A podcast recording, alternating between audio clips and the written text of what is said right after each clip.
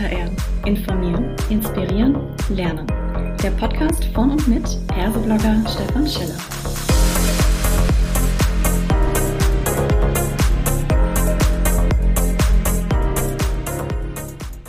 Hallo und herzlich willkommen zu einer weiteren Ausgabe von Klartext HR.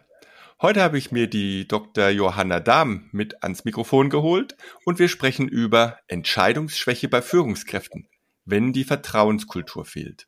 Hallo Johanna, ich freue mich, dass du da bist. Magst du dich vielleicht kurz selbst vorstellen? Ich freue mich immens, dass ich dabei sein darf. Herzlichen Dank dafür. Ja, seit 21 Jahren jetzt Change Management, Organisationsentwicklung. Dazu kommen inzwischen auch einige Bücher, die ich schreiben durfte und Keynotes, die ich halten durfte und halten darf, auch in Zukunft, äh, trotz Corona auch wieder live auf der Bühne.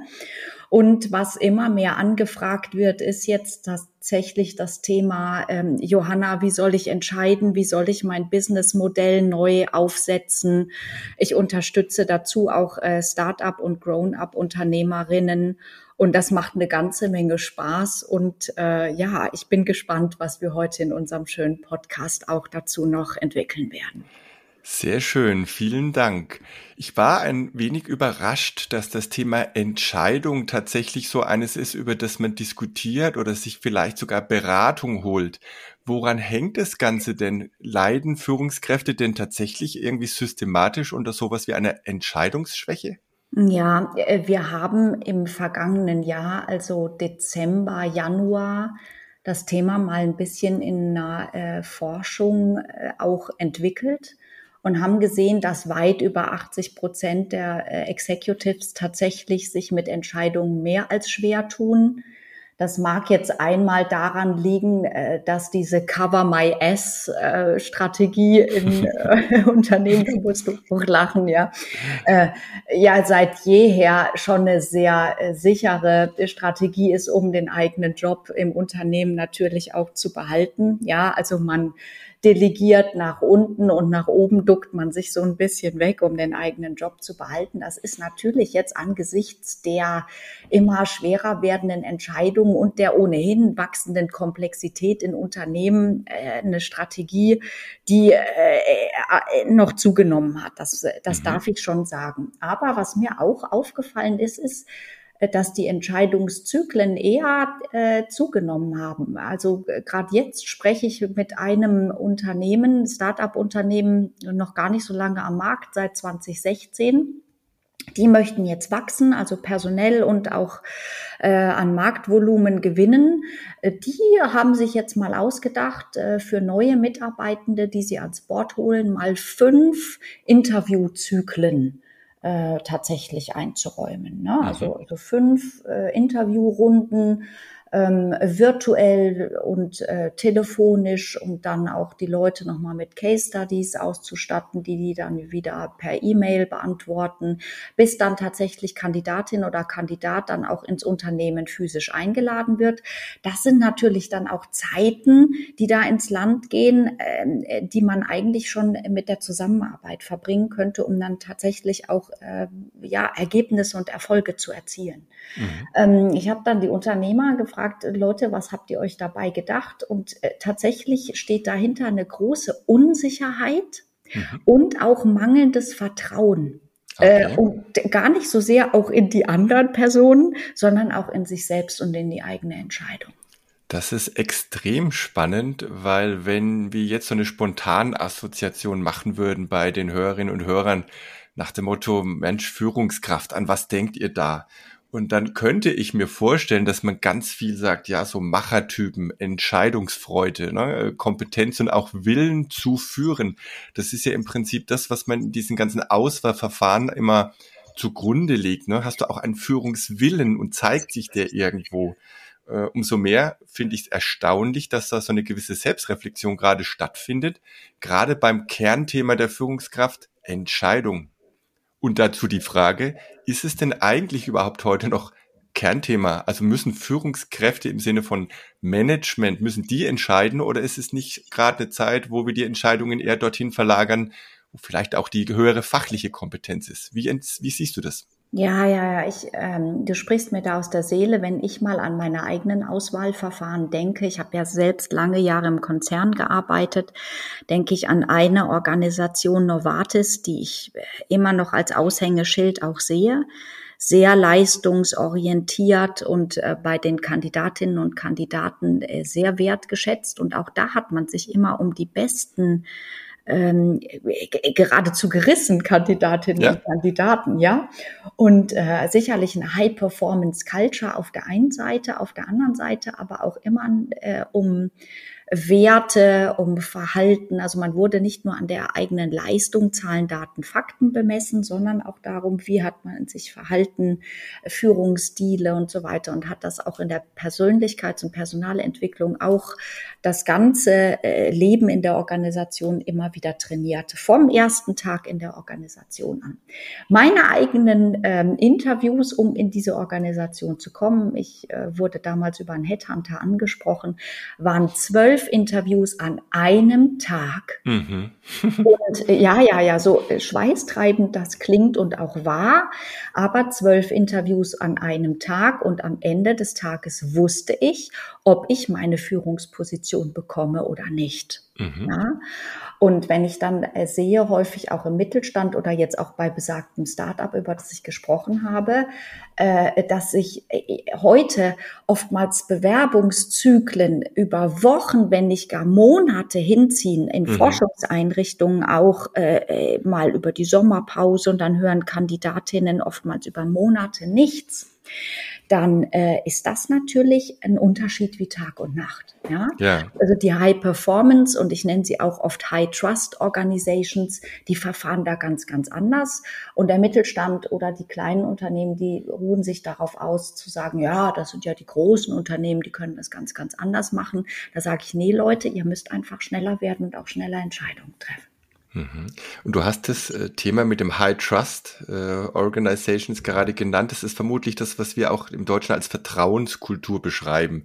Magst du mal für dich oder für uns hier eine Definition geben? Was heißt denn dieses Wort oder dieses Wort Vertrauenskultur eigentlich? Ja, sehr gerne, weil wir stürzen uns ja oftmals eher auf dieses Thema Fehlerkultur, ja, mhm. und, und reden darüber und füllen inzwischen ganze Säle, wenn es um Speaking geht, ja, und, und markern immer an, ja, wir brauchen eine, eine Fehlerkultur.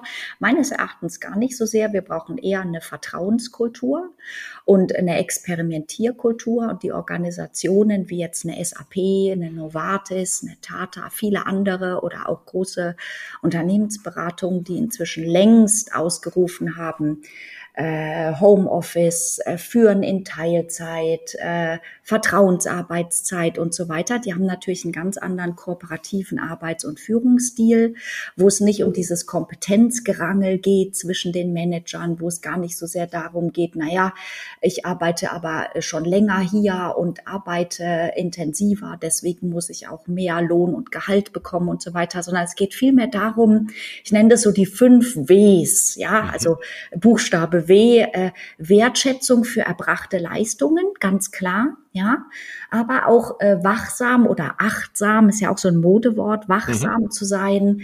Ähm, was könnten Probleme sein, die die Leistung, zukünftige Leistung meiner Teammitglieder ähm, auch einschränken könnten? Ja, mhm. also was könnten zukünftige Bottlenecks sein?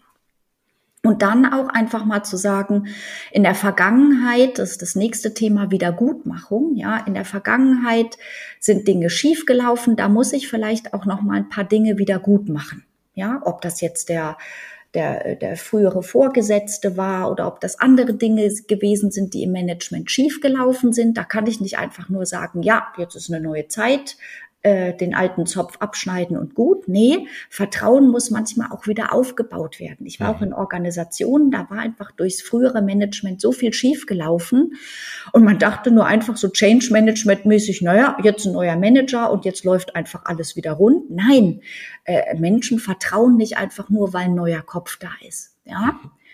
Und das nächste heißt auch Wärme oder wohlwollende Atmosphäre. Ja, äh, Leute müssen einfach auch akzeptieren, ähm, Vertrauen wächst auch nur über Zeit. ja, wie in einer Familie, ja, äh, regelmäßige Rituale, regelmäßiges Zusammenkommen und ähm, äh, da auch äh, Vertrauen, Ehrlichkeit, Werte, ja, Pünktlichkeit, äh, Vertragstreue, Zuverlässigkeit und so weiter. Das sind Dinge, die, das ist kein Einmal und Einbahnstraße, äh, sondern das wächst einfach auch nur über Zeit und dann auch Wohlwollen gegen Personen gegenüber, die dir deine Zeit, die äh, ihre Zeit schenken, denen du deine Zeit schenkst, denen du Aufgaben delegierst. Ähm, das sind alles Erfolgs- und Wegbereiter und damit auch vertrauensbildende Maßnahmen.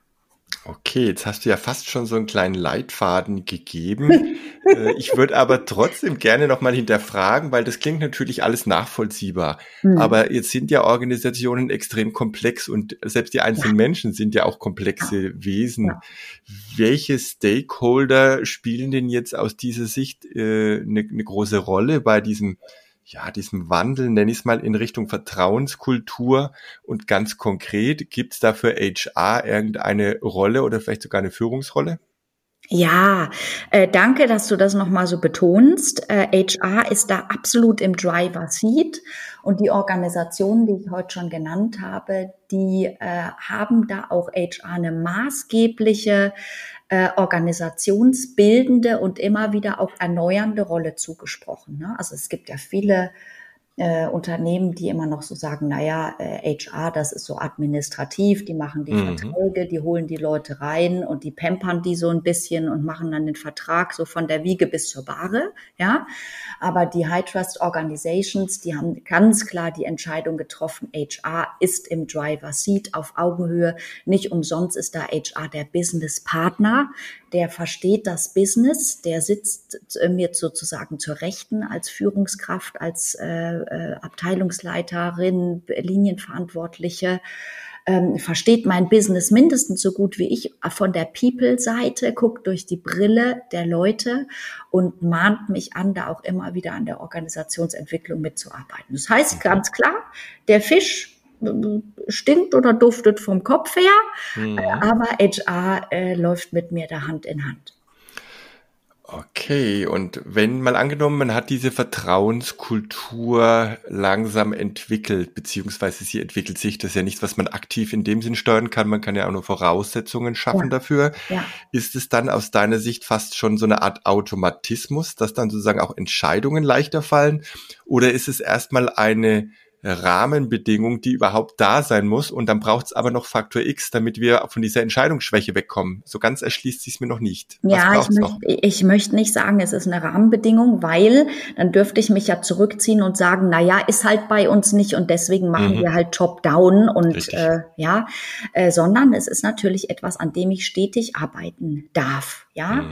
äh, da darf ich Befragungen machen, da darf ich Fokusgruppen machen, da darf ich mein Management immer wieder schulen, da darf ich auch immer wieder ähm, Townhalls machen und alle Leute mit ins Boot holen, da darf ich auch Bottom-up-Initiativen äh, fahren. Das Wichtigste ist aber immer wieder, und äh, da äh, muss ich mich gleich auch wieder bei meinem eigenen Wording an der Nase packen, Initiative heißt nicht einfach mal so ein äh, kleines Feuerwerk abfackeln und dann ist es wieder gut, sondern ähm, äh, keine Sau durchs Dorf treiben, sondern bitte äh, einfach nachhaltig arbeiten. Also Werte sind halt einfach äh, und Vertrauen ist halt ein Wert, ja. Mhm. Ähm, da muss ich kontinuierlich einfach dran arbeiten und auch Kritik, Feedback einfach beidseitig zulassen. Also wenn äh, die Belegschaft einfach am Management äh, Kritik übt, konstruktiv, dann äh, bitte zuhören und ernst nehmen und an diesen Themen auch dran arbeiten. Ja, mhm. ganz, ganz wichtig. Und dann die Rahmenbedingungen dafür auch schaffen, festigen äh, und etablieren. Und je sicherer dann diese Rahmenbedingungen sind, desto mehr arbeiten die Leute auch selbstständig, eigenverantwortlich, unternehmerisch, vertrauensvoll. Mhm.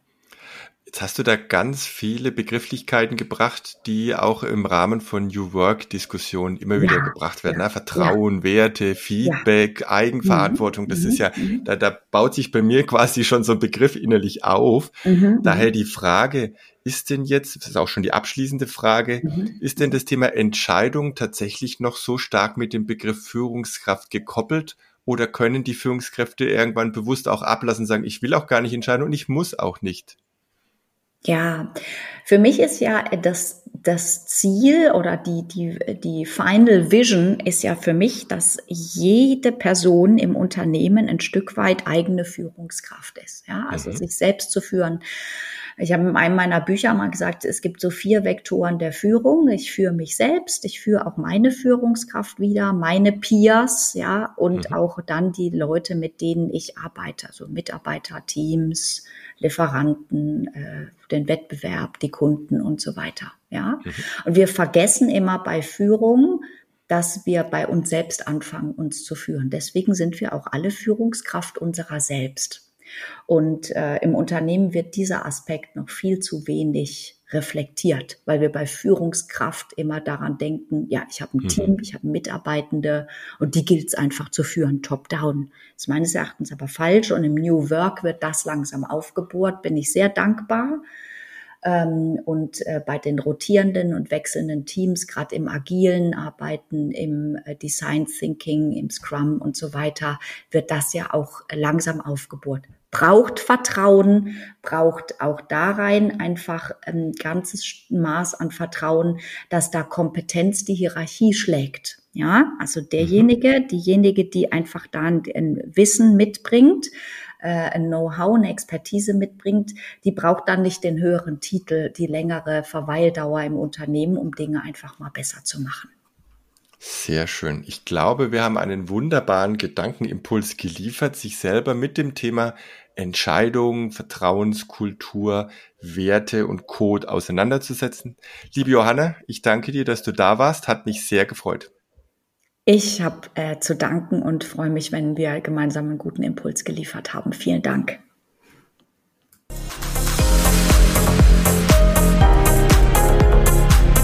Das war eine weitere Folge Klartext HR. Informieren, inspirieren, lernen der Podcast von mit Perseblogger Stefan Scheller.